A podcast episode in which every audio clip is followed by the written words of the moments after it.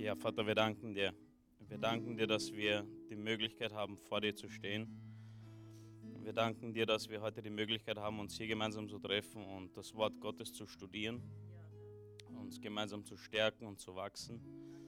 Und wir legen diesen Mittwochabend in deine Hände, Herr. Führe du uns durch das Wort Gottes und lehre uns du, ermutige du uns und mach uns stark, damit wir Salz und Licht sein können in dieser Welt. Und wir danken dir Jesu Namen. Amen. So, ihr dürft euch setzen, ja, das kann man austeilen, wollte ich noch sagen. Ich hoffe, ihr seid nicht überrascht, dass ich da vorne stehe. Aber ich freue mich, mich dieser Herausforderung stellen zu dürfen. Ich freue mich auch, ja, wie gesagt, hier stehen zu dürfen und ich darf auch Karl Michael danken an der Stelle, der hört sich die Aufnahme sicherlich an. und der genießt gerade eine Hochzeit auf Mallorca mit der Christi und die eigenen äh, Hochzeitstage. Und wir wünschen ihnen nun das Beste und wir hoffen, dass heute gut wird. Ich habe mir gedacht, wir sind ja Mittwochabend hier und äh, schauen uns an Apostelgeschichte, Vers für Vers, Daten und Taten der Apostelgeschichte. Und äh, wie Karl Michael auf mich zukam, wusste ich noch nicht, was ich sagen soll. Ich habe meine einzige, mein Theologiestudium war die Bibelschule der Oase. Ja. Und ich habe mich entschieden, nicht fortzusetzen oder was Eigenes zu machen oder doch was Eigenes zu machen, aber ich habe mich entschieden, einfach die ersten sieben Kapitel der Apostelgeschichte nochmal zu zusammenzufassen, so wie ich es für mich äh, tun würde. Aufschreibe alles detailliert. Äh, zuerst hatte ich mir alle zwölf, also ich wollte die zwölf Kapitel, habe ich mir vorgenommen, aber da habe ich mich, glaube ich, ein bisschen, äh, ja, da habe ich mir zu viel vorgenommen. Ich habe dann sieben geschafft, also wir wollen uns heute Kapitel 1 bis 7 nochmal anschauen, detailliert. Karl Michael hat auch öfters gesagt, es hat mir gefallen, dass das die Basis ist, das Fundament und der Apostelgeschichte, dass es ganz wichtig ist, auch die ersten zwei Kapitel zu verstehen, damit man die ganze Geschichte der Apostelgeschichte versteht. Und das möchten wir heute tun. Und ich hoffe, dass meine Unterlagen hier auch euch helfen, das Ganze vielleicht nochmal zusammengefasst zu haben. Und alle, die jetzt vielleicht zuhören, die Aufnahme online, äh, bitte schreibt uns. Die Botschaft macht wahrscheinlich dann mehr Sinn, wenn man die Unterlagen hat. Die schicken wir euch dann gerne zu. Genau, und zum Schluss, wenn ich es zeitlich äh, überlebe, möchten wir uns auch nochmal dieses Bible Project äh, Video anschauen, nochmal als Zusammenfassung, das der Raphael entdeckt hat und uns damals gezeigt hat. Also diese äh, zwei äh, aus Amerika, der Professor und, und sein Partner, der die gesamte Geschichte, die Bibel, verfilmt haben in diesen Comics, in dieser Geschichte und das sehr, sehr einfach rüberbringen. Das war auch mein Ziel, deswegen habe ich dieses diese Blätter sind sechs Seiten geworden, für euch vorbereitet und die möchten wir jetzt gemeinsam durchgehen. Seid ihr bereit? Hilft ihr mir da durch? Super. genau, also wir haben die Apostelgeschichte Daten, Taten und Daten. Ähm, wir haben auch gelernt, dass die Beschreibung äh, vielleicht besser gewesen wäre, die Taten der Apostel durch den Heiligen Geist oder noch genauer die Taten Jesu durch den Heiligen Geist nach seiner Himmelfahrt durch die Apostel. Die Apostel sind die ersten Nachfolger Jesu gewesen und der Autor ist der Lukas. Er war Arzt. Ich habe das so schön, ihr seht, ich bin da etwas gewohnt, mir alles schön runterzuschreiben. Ich liebe das. Äh, das ist das fünfte Buch im Neuen Testament. Er war ein Schreiber, kein Prediger. Das hat mir sehr, sehr gut gefallen. Ich glaube auch. Äh, also ich stelle mich immer wieder gerne der Herausforderung und ich freue mich, dass ich hier üben darf bei euch. Ja? Äh, dass wir alle eigentlich Verkünder des Wort Gottes sind. Aber ich zum Beispiel sehe mich auch noch als kein Prediger, sondern eher als, ich wirke sehr gerne durch Beziehungen, durch meine Art und so weiter. Das ist etwas, was mir sehr, sehr gut gefällt und mir hat auch gefallen, wie ich hier gesehen habe, Lukas. Er kannte seinen Platz, er war Schreiber, kein Prediger, er war Grieche und er hat alles hier verfasst. Äh, wir haben gelernt, dass die Apostelgeschichte der zweite Bericht ist. Er sagt, sein erster Bericht ist das Lukas-Evangelium und er setzt fort in seinem zweiten Bericht, also der erste Bericht ist das Lukas-Evangelium, der zweite Bericht ist die Apostelgeschichte, der Autor ist Lukas und er setzt das fort, was Jesus angefangen hat zu tun und zu lehren. Das ist sehr, sehr ausschlaggebend, wie wir gelernt haben. Das ist ein sehr wichtiger Teil äh, von Anfang der Apostelgeschichte, dass wir verstehen, wer der Autor ist, dass er das fortsetzt und dass es quasi der zweite Bericht ist. Ich habe dann auch immer wieder so Informationen, das werdet ihr dann sehen, wie zum Beispiel die Bedeutung. Das sind Sachen, die mir persönlich sehr gut gefallen. Deswegen hat mir die Bibelschule auch sehr, sehr gut gefallen, gefällt sie mir immer noch, weil immer wieder so Informationen dabei sind, die du vielleicht alleine durchs Lesen nicht so schnell herausfindest, außer du gräbst wirklich tiefer, so wie das da, da, da oben, werdet ihr immer wieder sehen, Bedeutung, lieber Theophilus, lieber Freund Gottes bedeutet das, also kann es bedeuten, es ist nicht fix. Äh, man sagt, es hätte eine Person namens Theophilus sein können oder auch die Bedeutung Freund Gottes und solche Anmerkungen habe ich da hinzugefügt auch. Genau, Jesus hat gepredigt, gelehrt, geheilt und von finsteren Mächten freigemacht. Und das wurde damals fortgesetzt in der Apostelgeschichte, oder da hat die Geschichte der Aposteln begonnen. Und das ist jetzt auch für uns fortzusetzen. Deswegen, wie gesagt, stehe ich auch heute hier. Genau, also legen wir los. Ich habe dann immer wieder so Überschriften und Bibelstellen. Ich werde nicht alles lesen, weil ich nicht weiß, wie es sich zeitlich äh, dann ausgeht, aber ich habe es extra immer dazu drunter hingeschrieben, falls man dann selber studieren möchte oder jemand, der das hört. Ihr seid ja hier die Trainierten, die jeden Mittwoch herkommen, aber ich bin mir ganz sicher, ich habe heute festgestellt, bei Soundcloud sieht man, dass immer mehr Leute, man sieht die Anzahl der, der, der Leute, die das hören. Und weiß nicht, wie viele von euch haben das immer nachgehört?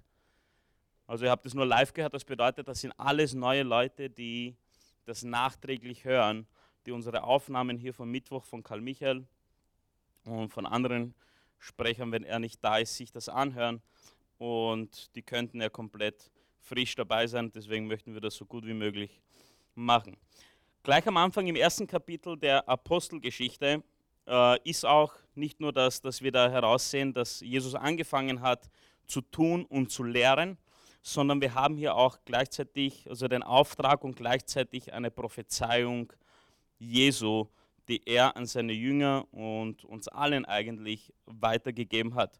Und zwar sagt er da, das ist jetzt in Apostelgeschichte 1, Vers 8, was hier ausgeschrieben ist, ihr werdet den Heiligen Geist empfangen und durch seine Kraft meine Zeugen sein in Jerusalem, ganz Judäa, in Samarien und überall auf der Erde.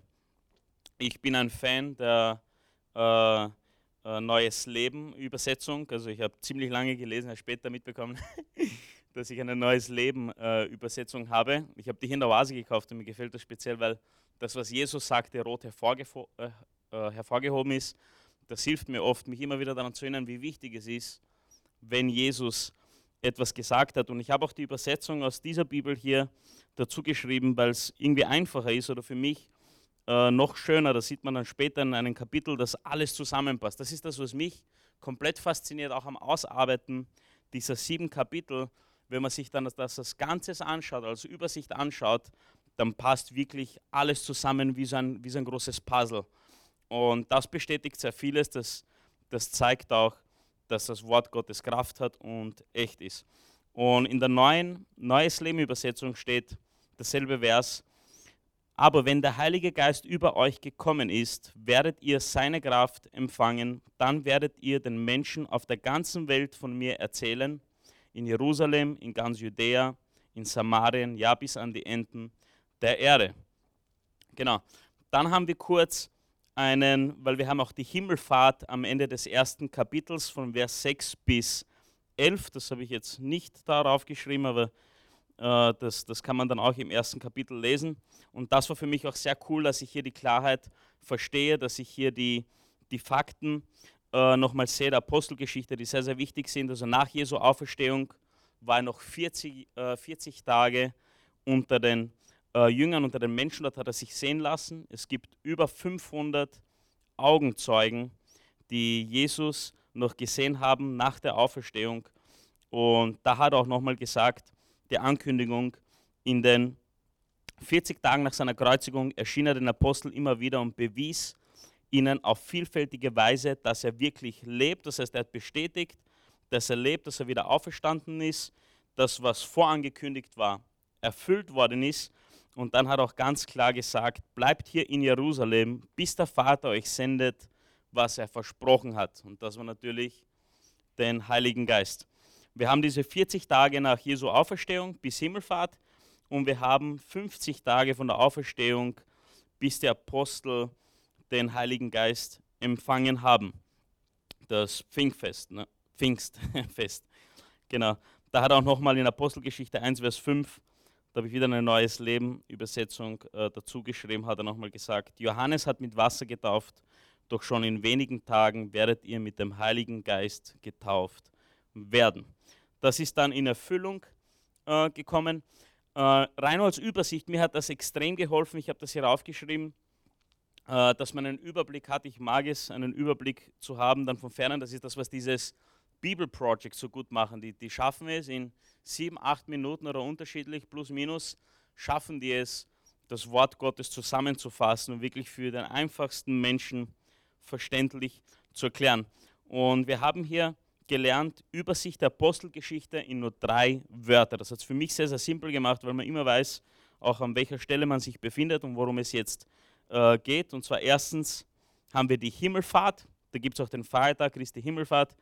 Äh, das passiert alles im Kapitel 1, also da, da sagt er, da setzt der Lukas fort, da kündigt er den Heiligen Geist an, da ist auch die Himmelfahrt äh, Jesu. Äh, da unten habe ich dazu eine coole Information, mir hat das sehr gefallen, dass Jesus vom Ölberg aufgefahren ist in den Himmel. Und dann sind ja diese zwei Engel erschienen. Und die haben gesagt, äh, genauso wie er äh, aufgefahren ist in den Himmel, wird er auch wiederkommen. Und da sieht man wiederum die Bestätigung, kann man nachlesen, das ist Apostelgeschichte 1, Vers 11. In Sacharja äh, 14,4 steht das ja, wird prophezeit, dass am Ölberg wiederkommen wird. Und das passt alles zusammen, hat mir sehr, sehr gut gefallen. Also erstens, erster Kapitel ist die Himmelfahrt, zweitens ist die Ausgießung Pfingsten. Pfingsten bedeutet 50. Wir gelernt haben, das ist im Kapitel 2. Und in Kapitel 3, und das sehen wir dann nochmal, wenn wir das alles wiederholen, wodurch und wieso das passiert ist, das ist sehr, sehr interessant und sehr, sehr spannend. Äh, weiß nicht, weiß nicht, ob ihr manchmal gerne Serien schaut. Also mich hat kürzlich jemand angesteckt, ich schaue manchmal gerne Serien mit der Steffi und das ist immer so interessant, wenn du, wenn du es kaum erwarten kannst zu sehen, was folgt. Kennt ihr das?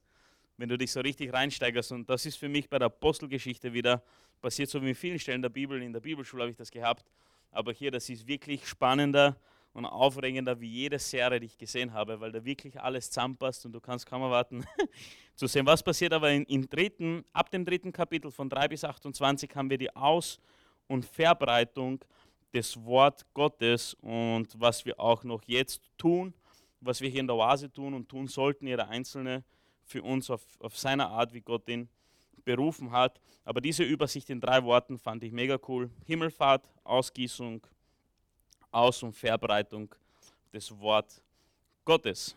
Na, geht doch schnell. Dann sehen wir hier auch im ersten Kapitel, der, äh, es musste ein neuer Apostel äh, gewählt werden, äh, so wie es prophezeit war. Also er wurde verlost. Wir wissen ja, Judas hat Jesus äh, verraten und, und Judas wurde ersetzt, er wurde verlost. Es waren zwei Leute zur Auswahl und es wurde auch durch David prophezeit, ich habe auch die Verse rausgeschrieben, Psalm 69, 26 und Psalm 109, Vers 8, äh, dass ein neuer Apostel, also dass es zwölf Apostel sind und deswegen haben sie dann einen neuen Apostel, den Matthias, äh, dazugenommen, einen neu ausgesucht. Genau. Ist das simpel? Wenn es so weitergeht, macht euch ja nichts aus, wenn wir schneller haben gehen, oder? Aber wir wollen ja nicht, dass wir umsonst hergekommen sind. Genau. Dann sind wir schon bei Kapitel 2. Da geht es richtig flott, aber dann wird es nochmal intensiver. Und zwar da haben wir das, das Kommen des Heiligen Geistes. Das heißt die Bestätigung, das Eintreffen, wie Jesus prophezeit hat, passend zum Auftrag, den er den Aposteln, den Jüngern gegeben hat. Und, und genau, ich lese das vor, Apostelgeschichte 2, Vers 1 bis 4. Zu Beginn des jüdischen Pfingstens waren alle, die zu Jesus gehörten, wieder beieinander. Plötzlich kam von Himmel her ein, Bra kam von Himmel her ein Brausen wie von einem gewaltigen Sturm und erfüllte das ganze Haus, in dem sie sich versammelt hatten. Zugleich sahen sie etwas wie zügelndes Feuer, das sich auf jeden einzelnen von ihnen niederließ. So wurden sie alle mit dem Heiligen Geist erfüllt und fingen an, in fremden Sprachen zu reden. Jeder so, wie der Geist es ihm eingab. Wenn ich mich nicht täusche, waren sie 120 dort, glaube ich, steht in einer anderen ähm, äh, Übersetzungen an einer anderen Stelle, wenn man weiterliest. Das heißt, hier hat es dann äh, mehr oder weniger begonnen. Es ist eingetroffen, was angekündigt war. Der Heilige Geist ist gekommen und, und genau, ich habe da so viele Informationen. Mein Blatt ist intensiver wie äh, eures. Und genau, und das ist der Pfingsttag, wo der Heilige Geist gekommen ist.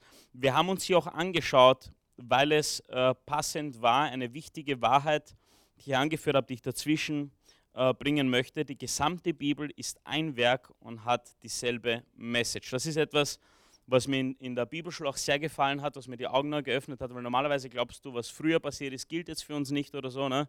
Wenn du dich jetzt nicht wirklich auskennst oder das Wort Gottes noch nicht studiert hast. Und es war für mich sehr, sehr interessant mitzubeobachten, wie eben durch die Lektionen man merkt, äh, dass alles ein Werk ist und dieselbe Message hat. Das heißt, alles, was man im Alten Testament findet, findet man, also alles, was man im Neuen Testament findet, findet man im Alten Testament angekündigt. Äh, was, wie der Karl Michael gesagt hat, Schattenbilder sind. Und da gibt es in der Bibelschule auch ganz viele davon.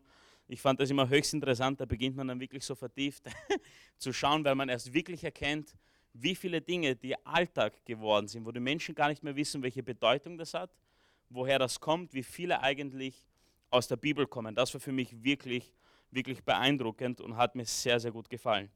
Also einfach runtergebracht, das Alte Testament deutet auf das Kommen Jesu oder schaut voraus.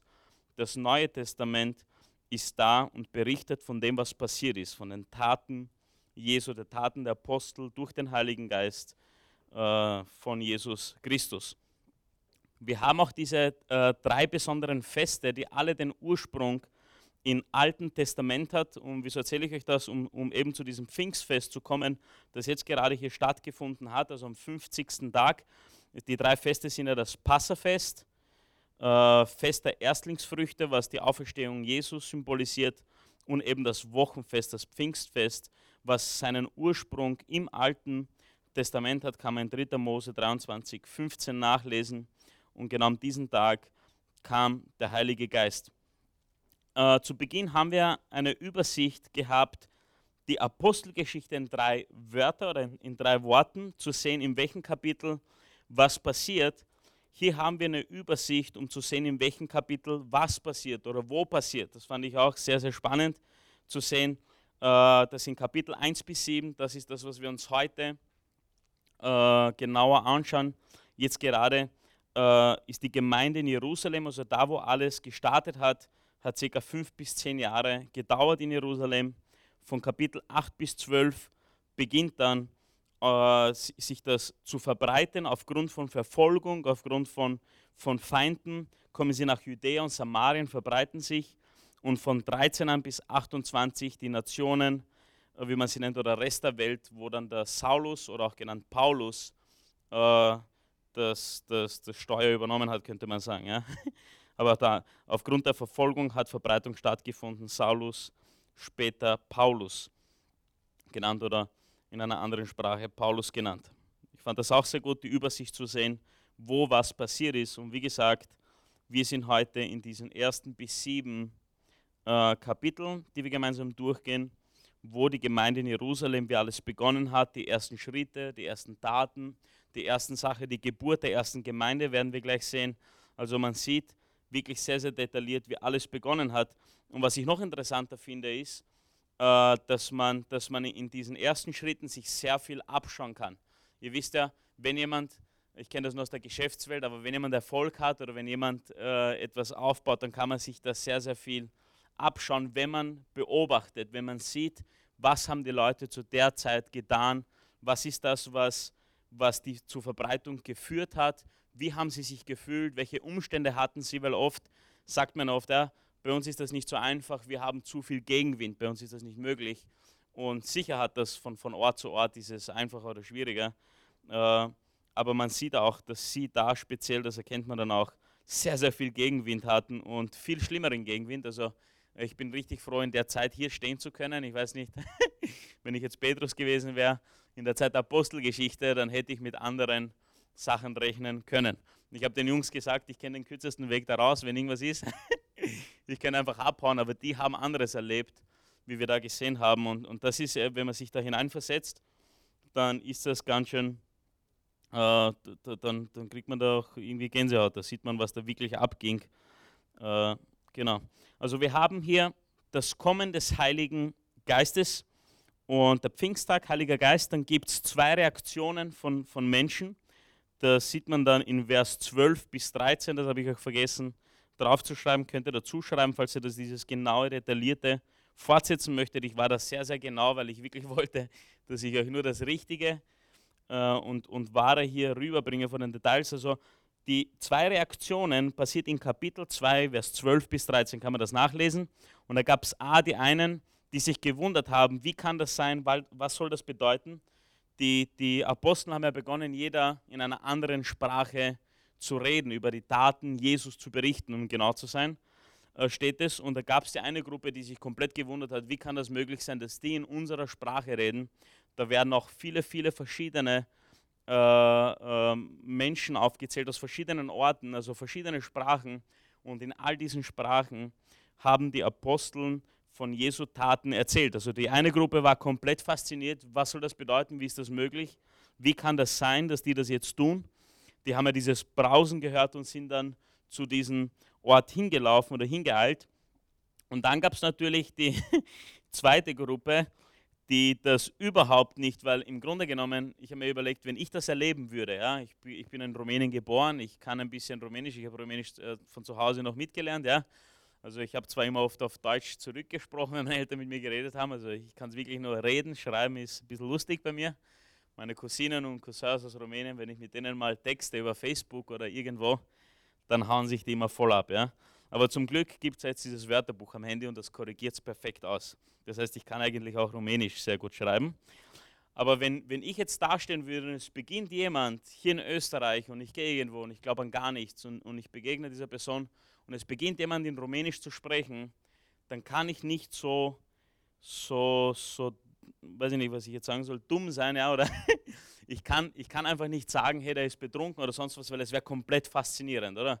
Es wäre extrem, also ich wäre definitiv zu Gruppe A, auch wenn ich noch nicht, äh, das traue ich mich jetzt so behaupten, natürlich weiß ich das äh, nicht, aber ich glaube, dass ich eher zu Gruppe A gehören würde. Ich würde mich wundern, wie ist das möglich, dass die dieselbe Sprache reden, obwohl die nicht denselben Ursprung wie ich haben, nicht dort geboren sind und, und, und erzählen eben zufällig auch von den ganzen Taten Jesu, von dem eh schon so viel äh, erzählt worden ist oder die Leute mitbekommen haben. Aber dennoch gab es diese Gruppe von Menschen B, die haben nur, doch nur zu viel getrunken. Wahrscheinlich waren sie selber betrunken haben das behauptet, aber es ist ganz interessant zu sehen, was da passiert. Das heißt, so, auch wenn etwas komplett deutlich ist, heißt das nicht, dass es jemand versteht. Kennst du das, wenn du mit jemandem redest? Ich habe das manchmal und mir gelingt es ihm wirklich ganz genau zu erklären, warum das so ist. Und ich habe einen Freund, der tut mir so leid, aber der ist zu klug, um die Einfachheit dieses Evangeliums, also durch mich bisher, zu verstehen. Ich habe das so genau erklärt und trotzdem, er ist sehr technisch begabt, sehr intelligent, hat, hat studiert und keine Ahnung was und hat für alles sogar spontan eine Erklärung. Habt ihr das schon mal, sicher habt ihr das erlebt? Äh, und, und es gibt trotzdem die Menschen, also du kannst noch so deutlich sein, es wird immer wieder, zeigt mir, eine Gruppe von Menschen geben, obwohl das eindeutig ist, für die das keinen kein, kein, äh, kein Sinn macht. Und für mich, ich habe das bisher so gelernt, ist es nur wichtig, dass ich einfach bereit bin, dass ich zur Verfügung stehe, das zu sagen, aber es ist nicht meine Verantwortung, also es ist nicht meine Aufgabe, ihn zu überzeugen oder in seinem Kopf irgendwas ihn zu verändern oder wie sagt man da, dass ich, dass ich das in ihm fruchten lasse. Das macht alleine Gott. Gott alleine bestimmt, äh, wer das versteht und, und wer nicht. Aber ich glaube, unsere Aufgabe, oder was ich hier sehe, ist, dass wir einfach verfügbar sind, dass wir bereit sind, wenn wir das verspüren, auch wenn es uns Angst macht, so wie mir heute, ja, mir macht das eigentlich immer wieder Angst, dass man trotzdem sagt, hey, es zählt nicht das, was in mir ist, ich möchte einfach verfügbar sein und das tun, was Gott von mir möchte. Und selbst wenn ich es nicht so gut mache, weiß ich, mein Vater hat mir eines beigebracht, das hat wirklich mein Leben äh, verändert. Ich, ich habe ihn einmal gefragt, du, ich habe manchmal so den Eindruck, ich soll dies oder jenes tun. Aber was ist, wenn das nicht tatsächlich von Gott ist? Was ist, wenn du, weil man kann es ja nicht als, als junger Christ und auch später, man kann es nicht immer, oder zumindest meine Erfahrung war das, eindeutig sagen, hey, das traut sich ja keiner sagen, Gott hat zu mir gesprochen, oder?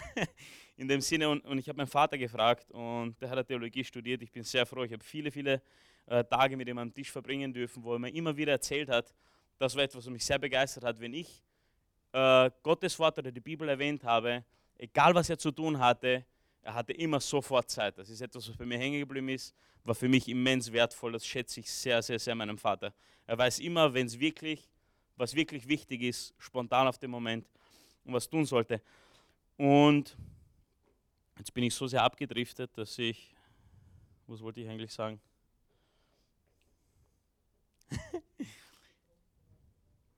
Betrunken war ich nicht, ne? Ja. Na gut, das wird schon wieder kommen. Und, ah, genau, jetzt, jetzt habe ich es wieder, danke. Uh, und dann hat er mir zu mir, ich habe gesagt, wie kann ich das, wenn ich das nicht weiß? Hat er gesagt, schau her, wenn es was Gutes ist, und man kann ja alles mit dem Wort Gottes ja abgleichen, um zu sehen, ob das auch der Auftrag oder der Wunsch Gottes oder der Bibel ist, das ist alles eine Einheit. Aber selbst wenn es nur ein, das hat mir sehr geholfen, einfach nur das zu hören, er hat gesagt, selbst wenn du dir nicht sicher bist, wenn du es für Gott tust, für Jesus tust, dann ist es gut. Selbst wenn es nicht hätte sein müssen, wenn ich jetzt das Gefühl habe, aus Mitleid, dass ich jemandem helfe oder so, ja, und es ist eigentlich nicht das Ziel gewesen, diesem Menschen zu helfen, oder vielleicht helfe ich ihm gar nicht, zum Beispiel jemand, der Schulden hat und ich gebe ihm Geld oder was auch immer, ja. Selbst wenn es tatsächlich keine Hilfe ist, wenn ich es Gott zu Ehren tue oder als dienenden Herzen tue, dann habe ich trotzdem Gott damit geehrt. Und das hat mein Leben oder mein Denken komplett verändert. Ich habe verstanden, hey, ich muss es nicht vielleicht nicht immer verstehen. Und wenn das Herz passt, dann kann ich hier was Gutes tun. Genau, aber kommen wir zurück, bevor ich noch weiter abdrifte. A, wie kann das sein? Was soll das bedeuten? B, die haben doch nur zu viel getrunken. Und da beginnt dann Petrus zu erklären. Die Prophezeiung geht in Erfüllung. Er beginnt ihnen zu erklären, was hier gerade passiert. Und zeitgleich beginnt er, ab Vers 22, beginnt er das Evangelium äh, zu predigen. Sprich, predigen ist das Gott, Gottes Wort zu verkünden. Das heißt, man muss kein Prediger sein, um zu predigen, so wie ich das verstehe. Allein wenn ich über Gottes Wort spreche, predige ich schon. Und, und ich fand das sehr cool, wie das Karl Michael auch runtergebrochen hat. Es waren drei Dinge, die immer dabei waren, was wir sehen werden. Es ist die Kreuzigung, der Tod und die Auferstehung Jesu. Und, und das ist so eine kraftvolle Botschaft und es gibt so viele Arten, das so zu erzählen. Äh, Steffi und ich haben uns gestern zufällig auf äh, Amazon Video haben wir uns ein Video ausgeborgt, das neu war, das heißt Der Erbe. Und, und da hat jemand die Geschichte aus, aus Lukas, also aus dem Lukas-Evangelium, der verlorene Sohn, kennt ihr das? Eine sehr, sehr bekannte Geschichte, äh, hat sie gefilmt. Und der Film, das Interessante ist, der Film ist gar nicht so gut. Ihr wisst ja, oft haben die nicht so viel Budget und, und wenn du was für Gott machst, ist ja nicht Hollywood oder etc aber die geben alles. Das heißt, man merkt, der Film ist eigentlich nicht so gut, aber wenn du ein Herz für diese Botschaft hast und sie kennst und du schaust dir das an, dann wird das dort nochmal so richtig verdeutlicht. Der Vater, der seinen Sohn entgegenkommt und die haben das in dem Film auch so cool gemacht, er hat ihm diesen Ring geschenkt, Gewänder und so weiter. Und ich habe dann darüber nachgedacht, was das bedeutet, was die Kreuzigung, Tod und Auferstehung Jesus erfüllt das eigentlich alles, äh, obwohl wir als Mensch so viele Fehler haben und so viel falsch gemacht haben, äh, bekommen wir doch so viel, oder? Äh, gehören, gehören zum Reich Gottes, sind Kinder Gottes und das hat mich dann wieder komplett fasziniert und aus den Socken geworfen. Also mich, mir gefallen immer wieder, wenn ich so Filme schaue und mich das so berührt mich immer wieder von einer anderen äh, Seite. Und, und hier sehen wir Petrus predigt über Kreuzigung, Tod und Auferstehung. Kann man in, in äh, Kapitel 2, 22 bis 41 äh, lesen. Und er bekräftigt die Botschaft, mit äh, drei Beweisen, drei Bestätigungen seiner Botschaft. Er sagt einerseits Punkt 1, äh, David hat Jesu Auferstehung von den Toten vorhergesagt. Das ist im Vers 31, also er in den Psalmen die Auferstehung von den Toten von Jesu angesagt. Das erzählt er ihnen zweitens. Wir, die Apostel, haben alles gesehen, wir können es bezeugen. Das heißt, er hat schon das umgesetzt, was im ersten äh, Kapitel steht, da steht in der, in der Apostelgeschichte 1, Vers 8, ihr werdet den Heiligen Geist empfangen, das haben sie dann gerade eben, und durch seine Kraft meine Zeugen äh, sein. Also wir, die Apostel, haben das alles gesehen, wir können es bezeugen. Und drittens, dieses Ereignis, der Pfingsttag, die Ausgießung des Heiligen Geistes, er hat ihnen erklärt, was da ist, was das passiert, die Prophezeiung auch, dass es vorhergesagt worden ist.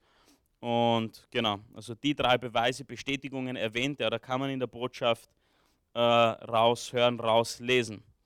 Was ich dann sehr cool war, ist, wenn man sich anschaut, wer dieser Petrus war, wer Petrus war oder was, was Jesus auch über Petrus gesagt hat, das hat mir dann wieder Mut gemacht, das hat mich sehr, sehr ermutigt. Also das sind diese Zusatzinfos, die mir sehr, sehr gefallen. Äh, und einerseits sagt Jesus, oder er hat ihn, er war vom Beruf Fischer, Petrus, bevor Jesus äh, über den Weg gelaufen ist.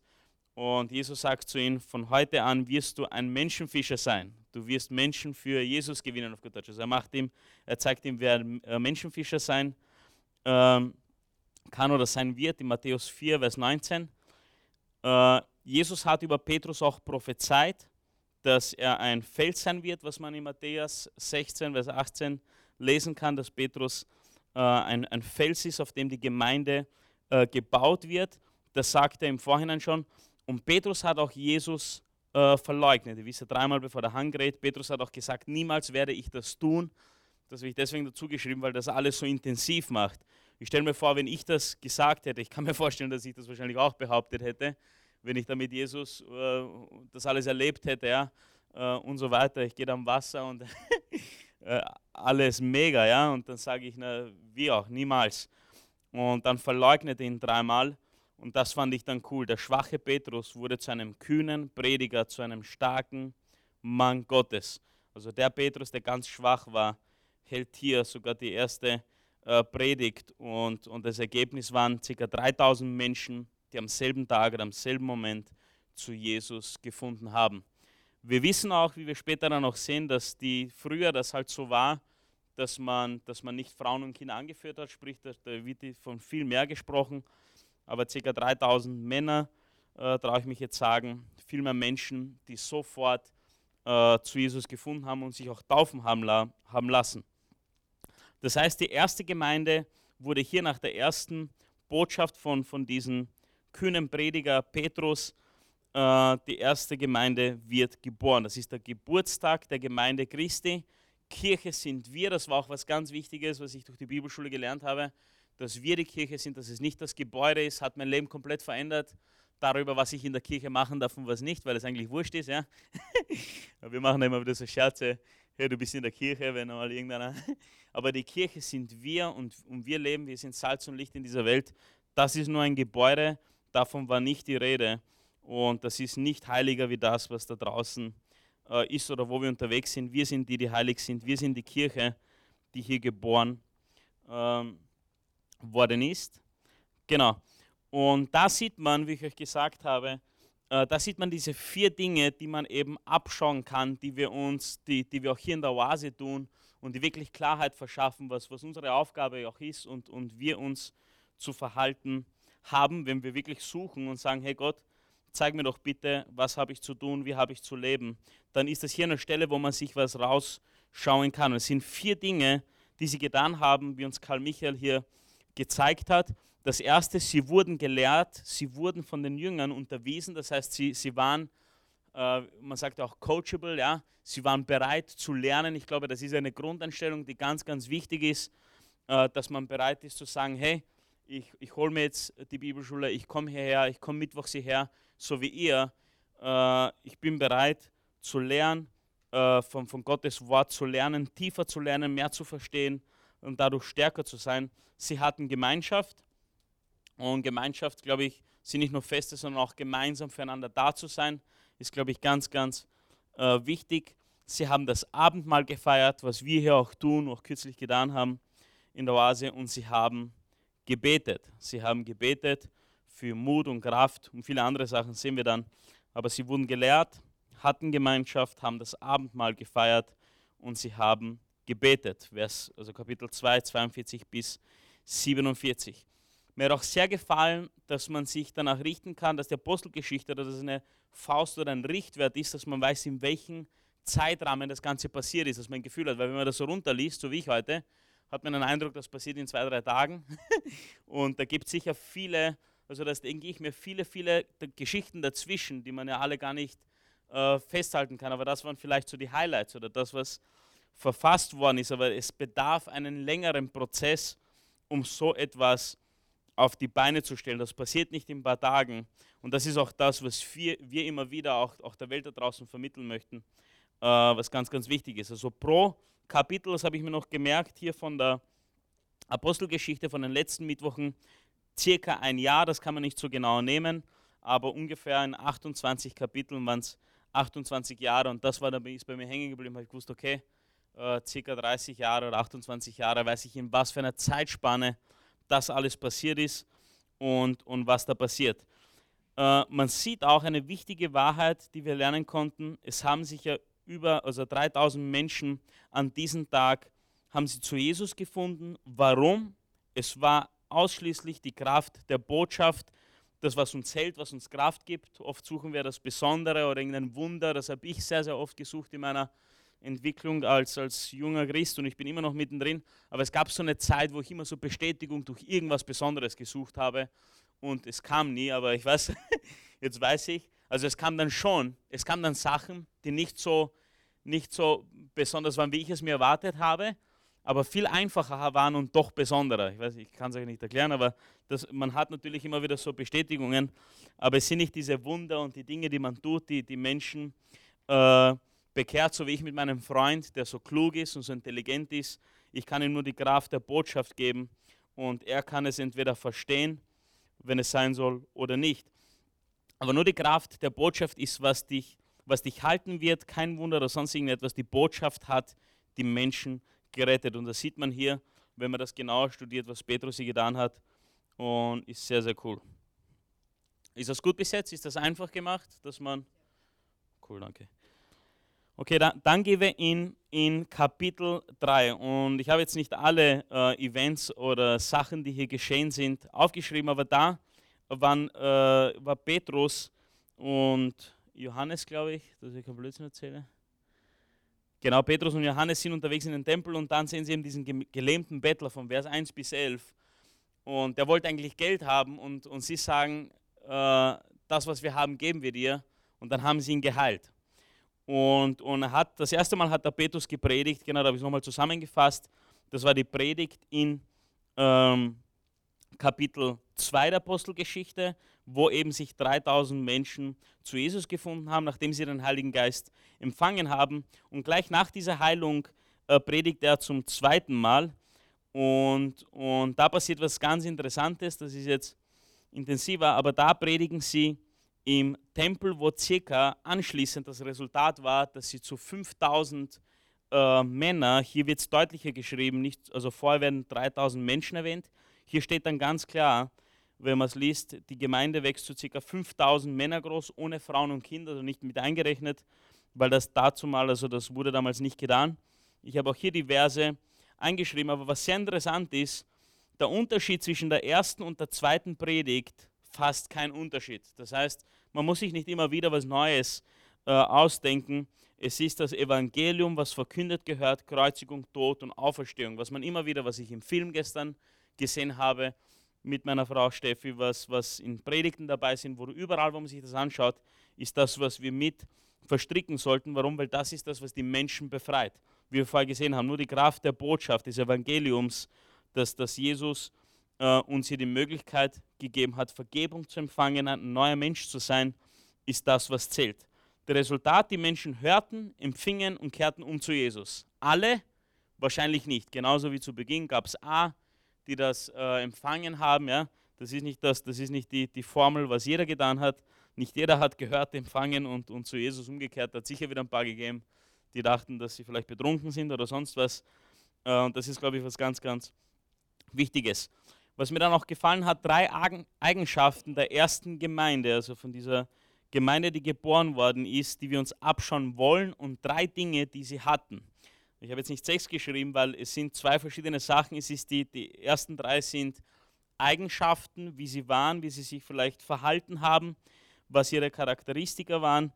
Und die anderen drei Dinge sind Sachen, die sie hatten, die Teil des ganzen Plans war, die notwendig war. Wir haben erstens Hingabe. Die Hingabe, so wie in Apostelgeschichte 4, Vers 19, habe ich ein Beispiel gebracht. Das ist etwas, was mir persönlich einfach sehr gefallen hat, äh, wo, wo, die, wo die Leute einfach hingegeben waren. Sie haben wirklich alles gegeben, sie waren verfügbar, sie waren bereit, das Wort zu verkünden. Sie haben den Auftrag angenommen und umgesetzt. Und ich sage das deswegen, mir persönlich fällt das, also ich kann das nicht immer bringen, ja, und, und so weiter. Also ich habe schon manchmal Momente, wo ich herausgefordert bin. Und ich weiß nicht, wie es da war, war vielleicht hier auch nicht anders, aber letztendlich das Resultat war das, dass sie es getan haben, dass sie es gemacht haben. Sie waren großzügig. Äh, in Apostelgeschichte 4, 32 wird sogar gesagt, ein Herz und eine Seele, so werden sie beschrieben und sie haben die Freude gehabt. Also Hingabe, sie waren großzügig, sie haben alles, teilweise viele haben vieles verkauft oder alles verkauft und untereinander aufgeteilt, um, um die Gemeinde zu versorgen, um sich gegenseitig zu versorgen. Deswegen steht auch hier ein Herz und eine Seele. Und sie hatten diese Freude. In Apostelgeschichte 5, Vers 41, das ist die Geschichte, zu der kommen wir noch, die hat mich sehr beeindruckt. Das ist das, wo sie das zweite Mal verhaftet äh, wurden und dann rausgehen und die freuen sich total. die waren froh, dass sie im Namen Jesu äh, ausgepeitscht worden sind, dass sie dort waren. Also die erste Reaktion, die sie bringen, ist, sie waren voller Freude und, und das ist faszinierend. Das ist etwas, wo, wo ich später auch ein paar Sachen aufgeschrieben habe, die, die mich einfach be begeistert haben. Da. Also das sind drei Dinge, die man an ihnen erkennt. Hingabe, Großzügigkeit und Freude. Und die drei Dinge, die sie hatten, waren Kraft, Vision und einen Plan. Sie hatten diesen Auftrag. Sie hatten die Kraft von oben durch den Heiligen Geist so wie der schwache Petrus, der zu einem kühnen Prediger, zu einem starken Mann Gottes wurde. Auch ich habe kurz bevor ich mich heute hergestellt habe, genau dasselbe Gebet oder ein ähnliches gebetet. Gib mir bitte Mut, unerschrocken darüber zu reden, was hier geschehen ist, was hier passiert ist und auch öffentlich ein Zeuge dafür zu sein, für das, was passiert ist. Und diese drei Eigenschaften sind sehr simpel und sie zeigen uns, auf was wir uns konzentrieren können. Oder da können wir selbst erkennen, wo wir vielleicht noch ein bisschen äh, mehr daran arbeiten sollten. Dann geht es weiter in, in Kapitel 4, da passiert, da, da kommen wir eigentlich, äh, da habe ich kurz vorgegriffen, aber da wird jetzt erzählt, was dann passiert äh, während der zweiten Predigt, also im Tempel, während die predigen, werden die äh, verhaftet, die werden nochmal äh, mitgenommen, weil es denen überhaupt nicht getaugt hat, dass sie dann im, im Tempel das Wort Gottes verkünden. Und da sind nochmal ein paar Dinge, die wir wirklich heraussehen können, während sie verhört worden sind, äh, während sie das Ganze erleben, wie ihre Einstellung war und was auch Gott getan hat. Hier. Und das eine, was die Apostel erlebt haben, also bei Kapitel 4, was, was lernen wir noch, bin ich gerade, äh, Kühnheit mit Liebe. Petrus war erfüllt vom Heiligen Geist, verherrlichte Jesus, während er verhört wurde. Das heißt, man merkt da überall, dass sie sich nicht rechtfertigen, sie entschuldigen sich nicht, sie waren nicht eingeängstigt oder sonst was. Sie waren vom Heiligen Geist erfüllt, standen, so wie beim Lied von Peter beim letzten hat mir das so gefallen, Jesus, hier stehe ich vor dir. Die standen für Jesus, bezeugten ihn, nicht nur mit Wort, sondern auch mit der Haltung, weil nur dann kannst du auch so kühn dastehen und das bringen. Das heißt, du musst auch wirklich bewusst in die ganze Sache hineingehen. Äh, denk mir, mit Kühnheit und Liebe äh, haben sie das gemacht. Sie hatten Freude, das Richtige tun, der richtige Weg. Dann empfangen wir oder dann haben wir Freude in uns. Äh, hat mir so gefallen, wie Karl Michael gesagt hat, das hat nichts mit den Umständen zu tun, sondern allein zu wissen, du bist am richtigen Weg, du tust das Richtige, was dich erwartet, das bereitet dir Freude. Und ich muss euch sagen, ich habe in den letzten Jahren in meiner Entwicklung oder in meinen Herausforderungen, wo ich mich eben so tief in Gottes Wort äh, äh, gesteigert habe oder wo ich einfach so viel gesucht habe und so viel sich in mich verändert hat, muss ich sagen, dass ich das immer wieder erkannt habe. Ich habe kürzlich zu Steffi gesagt, das Schlimmste oder eines der schlimmsten Sachen, die dir passieren kann, äh, weil du eben keine guten Umstände hast, ist zum Beispiel nicht ruhig schlafen zu können oder dich nicht ausschlafen zu können. Und ich muss sagen, ich hatte wenig, wenig Nächte. Ich könnte sie vielleicht auf einer, nur auf einer Hand zählen, wo ich unruhig geschlafen habe. Und das war, weil mir zu warm ist. Wenn mir zu warm ist, kann ich nicht einschlafen. Ja? Oder weil irgend so ein Viech durchs, Fenster, durchs Zimmer fliegt. Ja? Oder sonst was passiert. Aber noch nie, obwohl ich die ärgsten Stürme und Herausforderungen und Ängste hatte, wo mir Leute versucht haben, Angst zu machen, was auch immer, ich habe immer ruhig schlafen können. Und das war etwas für mich, wo ich gesagt habe, hey, da bin ich echt, allein wegen dem bin ich so dankbar, dass ich immer ruhig schlafen konnte, dass ich diesen Frieden hatte, diese Freude hatte. Das ist mir später aufgefallen. Aber ich, ich persönlich führe das zu 100 Prozent auf Jesus zurück, diese Freude und Freiheit, die er durch seinen Tod und seine Auferstehung gebracht hat, war etwas, was mir wirklich Freude inmitten dieser Umstände gebracht hat. Natürlich gab es Momente, wo ich mich geärgert habe, wo ich Angst hatte, wo ich alles in Frage gestellt habe. Sage ich nicht, das hat jeder von uns, das ist vollkommen normal, glaube ich. Aber in diesen unbewussten Dingen ja, hatte ich diese Ruhe und Freude, das war für mich von, von hoher Bedeutung. Ich glaube, dass sonst wäre ich körperlich komplett am Ende gewesen. Und drittens, was lernen wir noch? Was hatten die Apostel? Sie hatten Feinde. Licht wird bekämpft, mit Gegenwind ist zu rechnen. Das heißt, man kann nichts tun, ohne Gegenwind zu haben. Es ist vollkommen normal, dass wenn du da hinausgehst und was Gutes tun möchtest, dass der Widersacher, dass dem das überhaupt nicht taugt, dass der sofort beginnt zu handeln. Der weiß ja, was das für Auswirkungen hat. Wir sehen ja hier, was da passiert, was da passiert ist. Ja? Allein diese Entstehung der Gemeinde, wie viel, das erkennen wir dann später noch, wie viel eigentlich er, weiß ich nicht, wer sich dabei fühlen muss, aber der, der greift an und weiß, dass eigentlich durch seinen Angriff wird alles nur noch größer und wird nur noch mehr verbreitet. Und man hat Feinde, es wird bekämpft und die haben, die wussten das und trotz dieser Umstände der Feinde hatten die Freude, sie waren kühn, sie standen dafür Jesus, wie in diesem Lied gesungen worden ist. Und die zweite äh, Seite von Gott hat mir irrsinnig getaugt, auch wie simpel das ist, zu erkennen, wie Gott arbeitet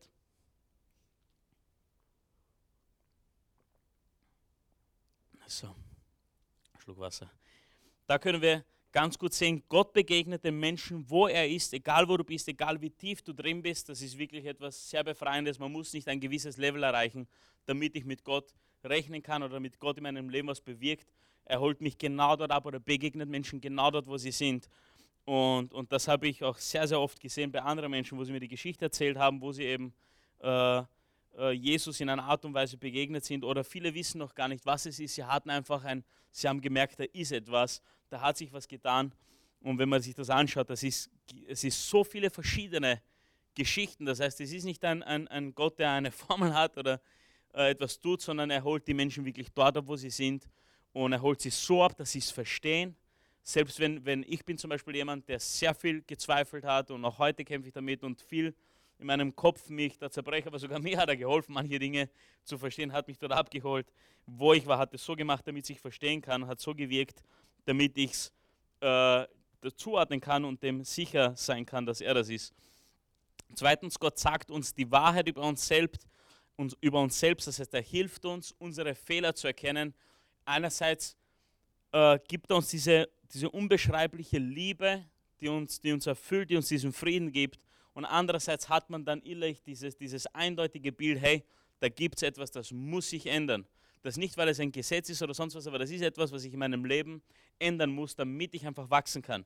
Da gibt es etwas, das muss ich behandeln. Und natürlich vergibt er mir immer wieder, aber dieses eine Ding, wenn ich das behandle, dann, dann, dann kann ich einfach wachsen. Und das ist dann so, das war für mich ganz cool. Also er sagt uns die Wahrheit über uns selbst. Würde er uns nicht diese Wahrheit sagen, würden wir nicht umkehren oder könnten wir nicht umkehren, wir könnten nicht Buße tun, wir könnten nicht um Vergebung bitten, wir könnten nicht diese Haltung der Reue bringen, wo wir einfach sagen, Herr, ohne dich bin ich verloren, ich brauche dich, ich brauche dich jetzt. Gott bittet Vergebung an, er bittet es jeden an und Gott erwartet von uns eine Reaktion, eine Entscheidung. Und das fand ich so cool, wie der Karl Michael gesagt hat, das ist nämlich tatsächlich so, keine Reaktion ist auch eine Reaktion. Zu sagen, ich möchte das jetzt nicht entscheiden äh, und, und ist auch eine Reaktion, ist auch eine äh, sagt man mit anderen Worten Nein dazu. Man reagiert dadurch und auch im Herzen, auch wenn wir oft denken und, und ja, es sind alles Reaktionen auf das, was, was Gott in uns wirkt. Also Gott begegnet den Menschen, er ist. Gott sagt uns die Wahrheit über uns selbst. Gott bietet Vergebung an. Gott erwartet von uns eine Reaktion, äh, eine Entscheidung. Sobald sie dann frei waren, also das ist jetzt beim Verhör passiert, man kann das ja nochmal äh, genauer lesen in Kapitel 4, der Anfang Kapitel 4. Ich habe das jetzt nicht so genau äh, runtergeschrieben, aber sobald sie frei waren, berichteten sie oder haben sie zu den anderen Gläubigen gegangen und haben berichtet, was sie erlebt haben, was da passiert ist. Und das fand ich ganz cool. Die Gemeinde betete für Mut und Kraft. Das, was ich gesagt habe, was ich heute auch getan habe. Aber das finde ich so cool. Die haben das nicht auf die leichte Schulter genommen, haben gesagt, ja, schau jetzt alles locker vom Hocker. Die haben dann nochmal bewusst ein, ein draufgesetzt. Die haben die Gemeinde betete für Mut und Kraft. Äh, und in Vers 31, und sie predigten und sie predigten mutig und unerschrocken die Botschaft Gottes. Da habe ich mal ein Erlebnis auch gehabt. Ich bin ja durch, durch so, wie ich geprägt war, durch meine Vergangenheit, war ich sehr, sehr ängstlich. Und manchmal, äh, da, da muss man sich, hat man mit Menschen zu tun, die dich einfach klein machen möchten, speziell bei Behörden. Ich hatte mal finanziell Schwierigkeiten, ja, und da ging ich mal wohin und, und weiß ich, kennt ihr das, wenn dich jemand so richtig wissen lässt, was für ein äh, schlechter Mensch du bist oder wie, wie schlecht er behandelt dich einfach wie Dreck. Und da gab es einen Moment in meinem Leben, wo ich habe dann immer so gezittert und beim Antworten und ich war mir nicht sicher, obwohl ich wusste, das steht ihm nicht zu, dass er mich so behandelt. Und ich kann mich noch erinnern, ich, ich ging da gerade wieder irgendwo hin und ich habe wieder diese Angst gespürt, in, in, mir dieses Gefühl im Magen. Ich dachte mir nicht schon wieder, wie wenn das ein Test wäre oder sonst was. Und ich kann mich noch erinnern, da habe ich gesagt, Gott, bitte hilf mir du hier und jetzt in Jesu Namen. Ich möchte von niemandem, ich möchte vor keinem Menschen mehr Angst haben, nur vor die Ehrfurcht haben wenn ich mich noch einmal in meinem Leben fürchten sollte, dann vor dem, dass ich dir folge, also im Positiven jetzt nicht als Angst, aber nie wieder vor Menschen. Und seitdem, ich will nicht sagen, dass äh, ich, das war meine persönliche, mein persönlicher, seitdem habe ich nie wieder ein Problem damit gehabt, Menschen, äh, die mir irgendwie was Schlechtes machen wollten, äh, irgendwie einfach, ich, ich musste nicht hässlich sein oder ich habe gespürt, okay, da ist gar nicht notwendig, freundlich zu sein. Ich habe das einfach getan, was getan werden musste, habe das erledigt und bin raus. Aber dieses Gefühl der Angst war nicht mehr da. Ich hatte nicht mehr dieses Gefühl, dass der über mir steht oder mich einfach im, im Griff hat oder mich manipulieren kann. Das war wirklich ein, ein super Erlebnis für mich persönlich.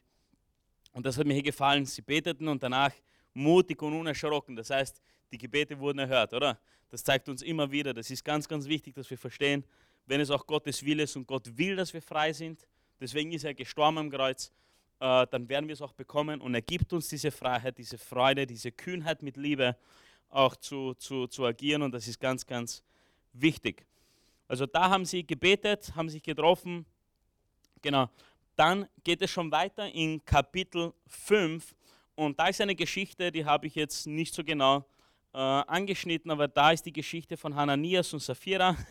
Die haben Gott, das ist eigentlich gar nicht lustig, entschuldigt, haben Gott betrogen und sind gestorben. Und da habe ich mal geschrieben, da, geht es nicht, da ging es nicht um das Geld, sondern um Heuchelei. Das war das, das erste Mal, und wie der Karl Michael gesagt hat, da, da hat Gott eingegriffen. Das heißt natürlich nicht, dass wir jetzt sterben oder dort umfallen, falls wir äh, da was passiert. Aber am besten ist, wenn du auf, auf unser Soundcloud gehst, das ist die Aufnahme Nummer 6 kannst du auch in Apostelgeschichte 5, 1 bis 11 anhören. Aber da kannst du schauen auf Soundcloud. Äh, Teil 6 ist aufgrund der Zeit vielleicht nicht möglich. Die Zeit vergeht eh schnell. Ich habe Probleme gehabt, dass ich nicht durchkomme, aber dass ich nicht so lange reden kann. Aber wenn du das näher anschauen möchtest, was hier passiert, was die Erklärung dafür ist, es ist ein Menschenproblem, ein internes Problem, was vollkommen normal ist, was wir gelernt haben, kannst du dir das auf Soundcloud, Karl Michael geht da nochmal vertieft darauf ein, hat mir sehr gut gefallen, kannst du dir anschauen. Aber damit beginnt Kapitel 5 und weiter geht es dann, dass sie, dass sie ähm, genau, gepredigt haben und wieder werden sie verhaftet und ins Gefängnis geworfen. Und das nur, weil die, der hohe Priester und seine Gefolgsleute neidisch waren. Das ist interessant, denen hat das über, überhaupt nicht gedauert, weil die Gemeinde gewachsen und gewachsen und gewachsen ist. Und, und die wurden verhaftet, durch Engel befreit. das ist ja mega cool. Engel befreit. Währenddessen haben sie gleich wieder einen äh, einen neuen, einen Zusatzauftrag bekommen. Die Engel haben gesagt, hey, geht in den Tempel und verkündet das Wort Gottes. Die haben den Auftrag bekommen, obwohl das passiert ist, obwohl die gerade eben aus dem Gefängnis waren, waren die gehorsam. Am nächsten Tag waren die dort und haben im Tempel gelehrt und gepredigt. Äh, die Apostel wurden dann wieder, die haben die gesucht, ne? die wollten die ja verhören. Das, das ist so der, der witzige Teil äh, und die finden die nicht. Ja? Und wo sind die? Die sind schon wieder im Tempel. Das ist so, äh, ja. Und das war total witzig, die haben ihn nicht gefunden und die holen die wieder, verhören sie. Sie wollten die Apostel, das erste Mal habe ich die hier auch, auch gelesen, da, haben sie schon, da waren sie schon wirklich ganz wütend. Sie wollten sie töten lassen, aber dann war äh, der Gamaliel, dieser Pharisäer, äh, der ihnen diesen Rat gegeben hat, ist ein, ein angesehener Gesetzeslehrer, wie ich hier geschrieben habe, der hat gesagt, hey, äh, geht da weise vor, äh, wenn es wirklich von Gott ist, dann lass es, wenn es nicht von Gott ist, geht es eh unter. Dann, dann passiert nichts, dann steht hier nichts und man sieht, äh, es war von Gott, weil sonst würde ich nicht hier stehen, sonst würden wir alle nicht da sein. Und das war ein Rat, der, der wieder, da sieht man auch, äh, der geholfen hat. Ich habe mir hier zwei Highlights rausgeschrieben, die mir sehr, sehr gut gefallen haben und die ich mit dem Gebet wieder zuvor verbunden habe, wo ich sehe, hey, die haben erkannt, die, die, Gebete wurden erhört, sie sind am richtigen Weg und das hat ihnen gezeigt, Gott war mit ihnen. Das habe ich mir so aufgeschrieben. Das ist so faszinierend. Das heißt, sie, sie, sie haben erlebt, wie sie, ich meine, kennt ihr, kennt ihr das, wenn ihr euch selber wundert über euer Verhalten, dass sich etwas in euch geändert hat und so? Ich stelle mir vor, für die oder speziell für den Petrus, was er erlebt hat zuvor und wer er jetzt war, ich kann mir sicher vorstellen, der hat, der hat sich selber gewundert, aber das war einfach, er hat gewusst, seine Gebete wurden erhört, er wusste es am richtigen Weg, deswegen hat er die Freude und Gott war mit ihnen. Und Petrus entgegnete wieder mit Kühnheit. Das zweite Mal sagt er, wir gehorchen Gott, weil die haben ihnen verboten, hey, hört auf zu predigen, über Gottes Wort zu reden. Der, der geht da gar nicht drauf ein. Er sagt, hey, äh, was, was, wie soll ich das verstehen? Soll ich jetzt euch mehr hören wie Gott? Ich gehorche Gott, das ist mein Auftrag. Der zieht das voll durch. Das war das erste Highlight, da habe ich diese Flamme dazu getan. Und das zweite, sie hatten die Freude trotz des Widerstandes, was wir zuvor auch bei der Freude angeführt haben in Apostelgeschichte 5, Vers 41, äh, wo sie eben da äh, rausgegangen sind. Ich lese das mal kurz vor, weil ich das so cool finde. Also das ist jetzt in Kapitel 3, äh, Kapitel 5, entschuldigt, Vers 41. Äh, die Apostel verließen den Hohen Rat voller Freude darüber, dass Gott sie für würdig gehalten hatte, für den Namen von Jesus zu leiden. Und sie fuhren fort, täglich in Tempeln und in den Häusern die Botschaft zu verkünden, dass Jesus, dass, äh, dass Jesus der Christus sei. Die waren ja voller Freude trotz der Umstände. Das ist total faszinierend. Äh, das wünsche ich mir auch, dass ich mir denke, hey, wenn einmal sowas passiert, hoffe ich, dass ich dann diese Einstellung liefern kann. Dann äh, komme ich schon eher nahe zu Kapitel 6 die Gemeinde wächst schnell. Also man sieht hier, die hatten Widerstand, wachsen sehr, sehr schnell. Wir haben es auch Wachstumsprobleme genannt.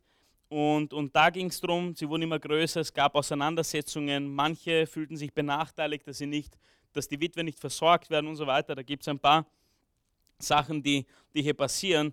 Und hier kommt richtig Leadership ins Spiel. Hier haben sie gesagt, die Gemeinde wächst, wir brauchen Helfer. Sie haben sieben Helfer ausgesucht, also die ersten führenden Leute, die sie quasi rekrutiert haben, falls ich das so sagen kann. Und da steht in Apostelgeschichte 6, Vers 3, Darum, liebe Brüder und Schwestern, sucht in der Gemeinde nach sieben Männern mit gutem Ruf, die ihr Leben ganz vom Heiligen Geist bestimmen lassen und sich durch ihre Weisheit auszeichnen. Ihnen werden wir diese Aufgaben übertragen. Ich habe auch kürzlich, ich habe mal bei einem Meeting gesagt, das sind, das sind die Menschen, die wirklich das Herz haben, die erkennen, dass was getan werden muss, die nicht einfach daran vorbeigehen können. Das sind die Lieder, die Lieder äh, einer Gemeinde werden sollten, die, die, die, wir, die wir auf höhere Posten stellen sollten, die, die Helfer sind, damit die Gemeinde wachsen kann. Man muss ja dann, man kann ja nicht mal alles alleine machen und man muss da mit Leadership das ganz einfach zum Wachsen verhelfen. Was erkennen wir? Wachstum bringt Probleme, das ist ganz normal. Ich habe doch diese drei Arten von Probleme rausgeschrieben. Das ist, wenn du heute eine Firma aufbaust oder sonst was, hast du genau dieselben drei Probleme. Das ist vollkommen normal. Du hast die Probleme von außen, die Feinde oder wenn du es geschäftlich sehen möchtest, Konkurrenz, aber das ist jetzt nicht relevant. Wir reden ja vom Wort Gottes. Wenn du nach außen hast du den Feind, den einen Feind, der natürlich viele, viele Leute in seiner Mannschaft hat, die uns, die uns aufhalten wollen von außen du hast Probleme durch Menschen von innen, Teil der Gemeinde, Menschen, die der Herausforderung vielleicht nicht standhalten, Menschen, die, die, die, die äh, eben dieser Versuchungen nicht standhalten. Du hast äh, Menschen, Probleme von innen und du hast Probleme durch Wachstum, durch Leadership, durch, durch die Führung, wo du vielleicht, du musst erkennen und diese Leute wie diese sieben Helfer äh, auf Positionen stellen, auf wichtige Positionen stellen, damit das Ganze wachsen kann. Man sagt ja auch immer, dass etwas, eine Familie kann man immer nur von innen zerstören. Das ist etwas, was mir beim, vom Karl Michael hängen geblieben ist. Auch hier Teil der Gemeinde. Äh, man darf das nicht zulassen, dass etwas von innen zerstört wird. Das ist der, der Schwachpunkt. Äh, da gibt es sogar eine, eine, witzige Geschichte, das ist auf Rumänisch, aber mein, mein, Vater, das war irgendwann einmal so in der Kirche, also in der Gemeinde, hat er dann erzählt, da gab es so einen Witz, äh, wie der Teufel hatte vor, eine Gemeinde zu zerstören. Und da wurde gefragt, was hast du heute vor, was ist dein Plan? Hat er gesagt, nein, ich mache gar nichts. Ich gehe nur rein, stelle einen, stell einen Stuhl auf die Bühne und dann gehe ich wieder. der ist schon weg und dann kommen die Menschen und dann entsteht das Problem von selber, weil sie reißen sich drum, wer dann vorne sitzen darf. Ich habe das jetzt versucht zu übersetzen, aber ich fand das total witzig, ja? äh, weil oft, man, man versucht das immer so zuzuordnen, boah, das ist wieder ein Angriff, oder oft sind wir Menschen einfach, stehen wir uns selber im Weg und, und von innen kann viel zerstört werden auch.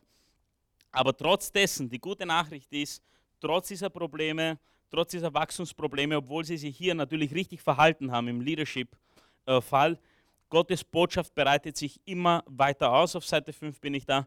Die Botschaft Gottes wurde, aber wurde immer mehr Menschen verkündet. Von allem in Jerusalem nahm die Zahl der Gläubigen stark zu. Unter ihnen waren viele jüdische Priester, die auf Gott gehört und zum Glauben an Jesus gefunden hatten. Apostelgeschichte 6, Vers 7. Dann kommen wir zu einem absoluten Held. Wir haben hier den Stephanus. Die, die Geschichte hat mir besonders gut gefallen. Auch was jetzt passiert, das ist wieder der nächste große Schlag, der nächste Angriff. Der, der Stephanus war auch der Verursacher, dass eine, eine große Welle von der Verbreitung gestartet ist. Aber der Stephanus, äh, da feiern wir auch am 26. Dezember den Feiertag. Das wusste ich auch nicht, bevor ich mittwochs hierher kam. Ich wusste auch nicht, dass der Stephansdom, der hier in Wien steht, nach ihm benannt ist. Fand ich ziemlich cool. Also allein diese Tatsachen ähm, sind sehr, sehr interessant. Ich gehe noch auf ein paar wenige Punkte an. Die ganze Geschichte ist Apostelgeschichte 6, Vers 8 bis Kapitel 7, äh, Vers 59.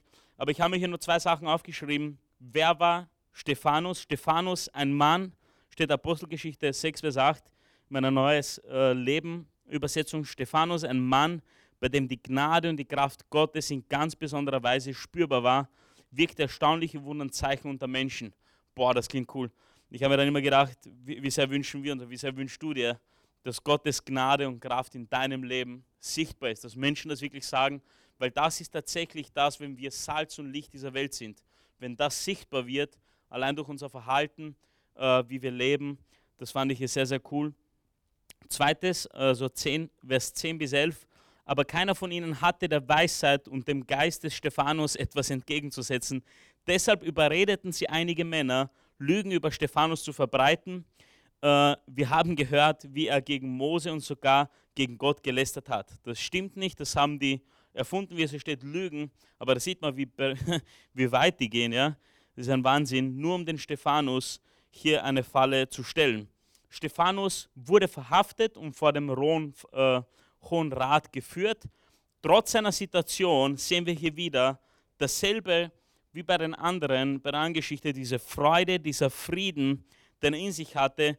Und zwar im Vers 15 steht, und alle im Hohen Rat vers äh, Versammelten richteten die Augen auf Stephanus. Das heißt, wenn alle mal hinschauen, muss das schon mal äh, ein Grund sein, hinzuschauen, weil sein Gesicht plötzlich so, strahl, so strahlend wurde wie das eines Engels. Wir sehen wieder Freude und Frieden trotz seiner Situation, trotz der Umstände, die er hatte, äh, extrem faszinierend. In Kapitel 7 beginnt dann hier das Verhör und, und hier haben wir auch gelernt, Stephanus geht überhaupt nicht, so wie zuvor, geht überhaupt nicht auf diese Beschuldigungen ein.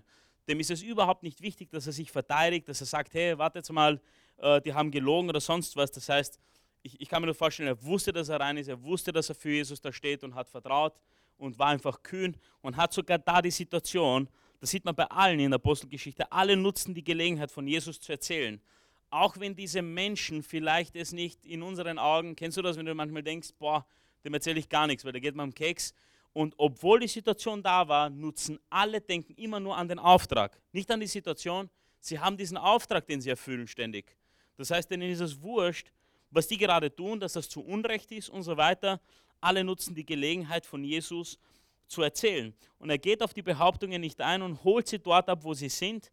Das ist wieder natürlich durch Gott, durch den Heiligen Geist, weil wir haben gelernt, Gott begegnet den Menschen, wo er ist. Das heißt, durch den Heiligen Geist, traue ich mich jetzt sagen, hat Stephanus dann genau hier im Alten Testament bei Abraham begonnen und er führt sie über die alttestamentliche Geschichte zu Jesus. Abraham, Isaac, Jakob, Josef, Mose, Josua, David, äh, David und Salomo, das kannst du nachlesen, Apostelgeschichte 7, 1 bis 53. Und das war für mich wieder faszinierend, diese Kühnheit, diesen Auftrag zu erfüllen, egal wie die Umstände sind.